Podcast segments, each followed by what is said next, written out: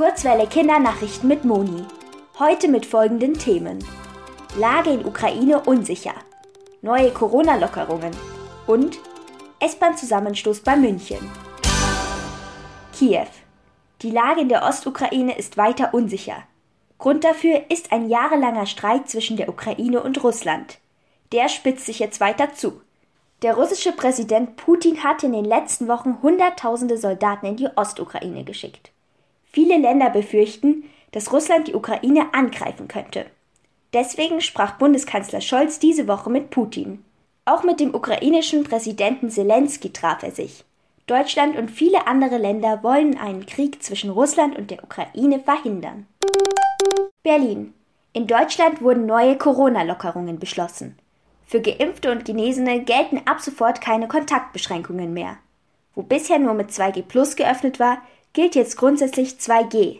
SchülerInnen, die in der Schule regelmäßig negativ getestet werden, haben künftig zu allen Bereichen von 2G auch ohne Impfung Zugang. Der Stufenplan sieht vor, dass am 20. März alle tiefgreifenden Schutzmaßnahmen entfallen. Regeln wie die Maskenpflicht und Hygienevorgaben sollen jedoch beibehalten werden. Chefplan. Nach dem Zusammenstoß von zwei S-Bahnen bei München haben die Aufräumarbeiten begonnen. Mit einem großen Spezialkran wurden die verunglückten S-Bahn-Wagen auseinandergezogen. Nun müssen die Gleise repariert und die Oberleitung wieder aufgebaut werden.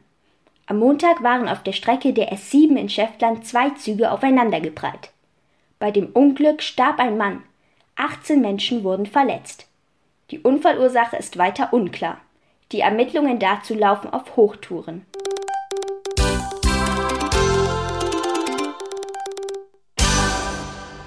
Die gute Nachricht. Die deutschen Skilangläuferinnen haben überraschend eine Goldmedaille bei den Olympischen Winterspielen geholt. Im Teamsprint siegten Katharina Hennig und Viktoria Kahl am Mittwoch. Viktoria Kahl sprang kurzfristig für Katharine Sauerbrei ein. Die fühlte sich nicht fit und konnte nicht teilnehmen.